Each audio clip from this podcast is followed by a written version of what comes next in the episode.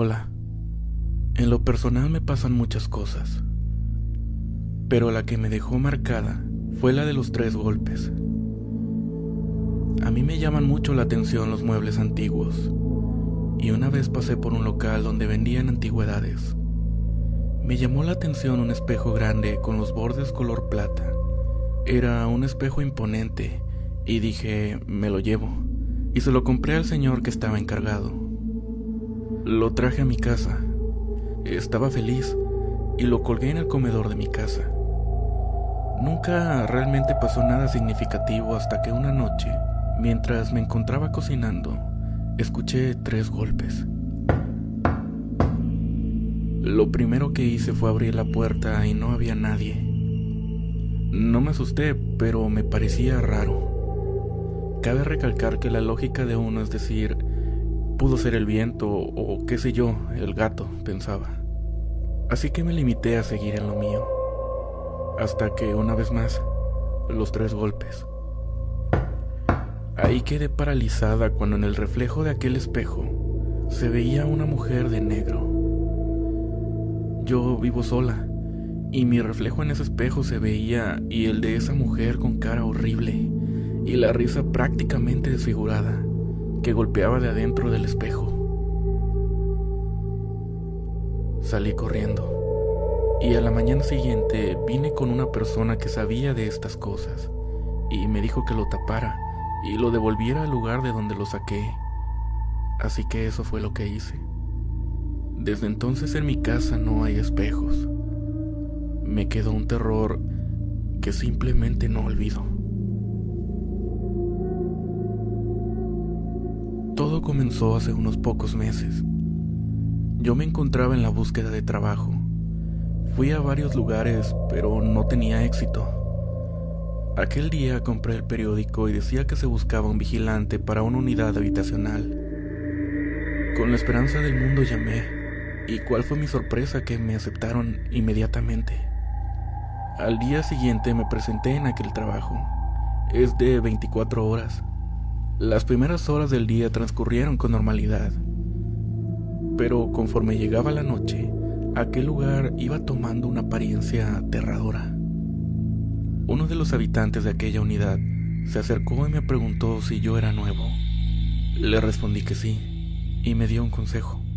No vayas muy tarde al deportivo. Se dice que han visto una niña y yo he sido testigo también de aquel fenómeno paranormal. Simplemente le di las gracias y le agradecí el consejo. Pocos minutos después le platiqué a mi compañero sobre si sabía algo referente sobre aquella niña. Él me dijo que había escuchado algunos rumores, pero nunca la había visto. Así se dieron las 12 de la madrugada era la hora de comenzar a dar los rondines. Comencé lentamente en cada sección de la unidad, pero todo estaba tranquilo, salvo por uno que otro perro que ladraba, pero no veía nada paranormal. Poco a poco me iba acercando al deportivo. Mi cabeza comenzó a llenarse de cosas imaginarias, pero traté de calmarme y no darles tanta importancia. La verdad es que no sabía qué haría si llegaba a ver a aquella pequeña o aquel fantasma. Así llegué al deportivo, el cual se encontraba un poco oscuro. Había lámparas, pero algunas estaban apagadas. Comencé a caminar sobre aquel lugar, cuando a lo lejos pude observar a una pequeña niña la cual estaba hincada. Traté de calmarme. Respiré lo más que pude y pensé que podría ser algún niño, tratando de engañar a mi mente. Me acerqué con cautela y le hablé, pero no me respondió. Seguí caminando hacia ella y le dije que ya era demasiado tarde, que fuera a casa. Ella se levantó y me miró. Comenzó a correr en dirección opuesta a la mía. Se alejaba. No quise caminar más, así que regresé con las manos heladas por aquel fenómeno que había visto. Mientras caminaba, Pude escuchar como una pelota comenzó a rebotar. Mi curiosidad me hizo regresar la mirada. Y ahí estaba, parada con una pelota. Pude ver a la niña con más detalle ya que estaba cerca de una lámpara. Pude ver que tenía un vestido blanco muy bonito y su cabello era largo de color negro. No pude evitarlo y el miedo me invadió. Caminé lo más a prisa que pude hacia la caseta de seguridad en la que entraba en la unidad. Entré y mi compañero se encontraba leyendo una revista y le platiqué lo que había pasado. Quise que aquella noche terminara lo antes posible. Quería ir a casa. Al tercer día fue mi segunda guardia. Mientras pasaban los minutos me encontraba aún más nervioso. Sabía que al llegar la noche tendría que ir de nuevo a dar mi recorrido y tenía la obligación de ir al deportivo, a revisar que todo estuviera en orden. Para mi desgracia, la hora llegó. Eran las 12 de la noche y fue a recorrer las calles de la unidad. Aquella noche no sé si era mi nerviosismo y miedo, pero sentía pesado el ambiente. Cuando crucé por una calle, un perro comenzó a aullar, lo que elevó aún más mis sentidos. Cuando llegué a la entrada del deportivo, cruzó un aire frío el cual erizó mi piel. Me di cuenta que mis manos se encontraban sudando. Caminé lentamente observando a mi alrededor. Hasta entonces no había señas de aquella niña. Quizá hoy no la vería. Di todo mi recorrido por aquel deportivo mi corazón se iba calmando conforme me acercaba a la salida, cuando de la nada, ahí estaba, ese ruido de la pelota golpeando el piso. Inmediatamente sentí un escalofrío espeluznante. Miré hacia atrás y ahí estaba la niña. Pude ver que llevaba un vestido rosa claro. No pude hablar. No sé si me lo imaginé, pero la niña me dijo, ven, ven. Acompáñame, vamos a jugar. Mientras dejó caer la pelota, giré y corrí y salí deprisa de aquel lugar. Metros más adelante me detuve. Recuperé un poco el aire. Quizá aquello lo había imaginado. Una traición de la mente. Caminé a toda prisa para llegar a la caseta de seguridad. Cuando algunos metros más adelante escuché un pequeño ruido detrás mío, como si hubiera golpeado la lámina de un carro. Giré y pude ver que aquella niña se asomaba detrás de aquel vehículo. No pude soportar más aquella situación y corrí hacia la caseta. Al llegar mi compañero me preguntó que qué me sucedía. Solo le dije que la niña venía detrás mío. Al día siguiente le comenté a mi jefe aquel evento que había acontecido la noche anterior. Él me dijo algo aterrador. En aquella sección, hace algunos años atrás, unas malas personas le arrebataron la vida a una pequeña niña y la dejaron sobre aquella esquina del deportivo. Es por eso que muchas personas comentan que ven a una niña con un vestido rosa o blanco que los llama en la noche para jugar. Hola, la historia que les voy a contar tiene ya algunos años. Tenía a mi primer hijo de entonces seis meses de edad y aunque mi pareja vivía con nosotros, en aquella ocasión no se encontraba, pues por motivo de su trabajo viajaba muy continuamente. Eran aproximadamente las 11.45 de la noche y terminaba de ver una película en el televisor. Mi bebé estaba profundamente dormido a mi lado. Lo tomé entre mis brazos con cuidado y lo acomodé en su cuna, que tenía a un costado de mi cama por razones de seguridad, y me dispuse a dormir. Entonces me sucedió algo terrible y difícil de explicar. Apenas al cerrar los ojos, sentí un peso tremendo sobre mí.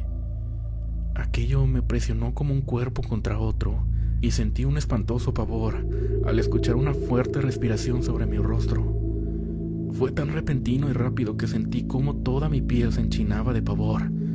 Entonces intenté moverme para arrojar lo que fuera que estuviera encima de mí, robándome la respiración cosa que no lograba. Además de no poder abrir mis ojos, era algo que no puedo explicar por completo. Sin embargo, mi instinto de sobrevivir me hizo clamar a Dios. Me esforcé para hacerlo por un tiempo que me pareció una eternidad. Y entonces, desde lo profundo de mi ser, logré abrir mi boca y clamé el nombre de Jesús. Señor Jesús, ayúdame. Y fue en ese momento que Dios me dio fuerzas para arrojar de sobre de mí aquel enorme peso. Y créanme, Claramente escuché como algo muy grande y pesado golpeó contra el piso. Empecé a respirar desesperadamente y con los ojos bien abiertos. Recité el Padre Nuestro. Desconcertada y temblorosa me levanté del lado en donde se encontraba mi pequeño bebé y lo abracé contra mi pecho aún temblorosa. Después de unos momentos lo acomodé en mi cama y sentí la luz, sin dejar de recitar el Padre Nuestro una y otra vez. Y sé, sé que Dios me dio el valor para asomarme debajo de la cama y recorrer la sala, cocina e incluso abrir la puerta del baño. Sabía que era imposible que alguien vivo hubiera entrado. La puerta principal tenía doble chapa y las ventanas estaban enrejadas. De una cosa estoy muy segura hasta el día de hoy. Aquel ente diabólico tenía toda la maligna intención de robarme el aliento y con ello mi vida. Hola, soy de la ciudad de Monterrey y la historia que estoy por contar me ocurrió hace aproximadamente 16 años, cuando apenas era una niña de 8 años. Vivía en la colonia Topo Chico, que como muchos saben es muy antigua y siempre se ha contado cosas paranormales pero lo que más me asustaba era la famosa llorona, que siempre contaban se escuchaba a las 3 de la mañana por todo el recorrido del arroyo. Muchos familiares y amigos lo contaban, pero yo como una niña pensaba que solo era para asustarme, hasta que la vi. La casa en donde vivía quedaba a unos 12 metros del arroyo. Ese día había llovido mucho y justamente una prima de mi misma edad se había ido a quedar a dormir conmigo y el sonido de la lluvia nos arrulló y enseguida nos quedamos dormidas. Pasadas las horas y ya de madrugada, me despierta mi prima y me pide que la acompañe a tomar un vaso con agua y yo aprovecharía para ir al baño. En ese momento salgo y veo que mi prima está enfrente de la puerta que da enfrente al arroyo y la ventana de esa puerta estaba abierta pero me enfoqué más en ver por qué la había abierto y por qué estaba tan pálida.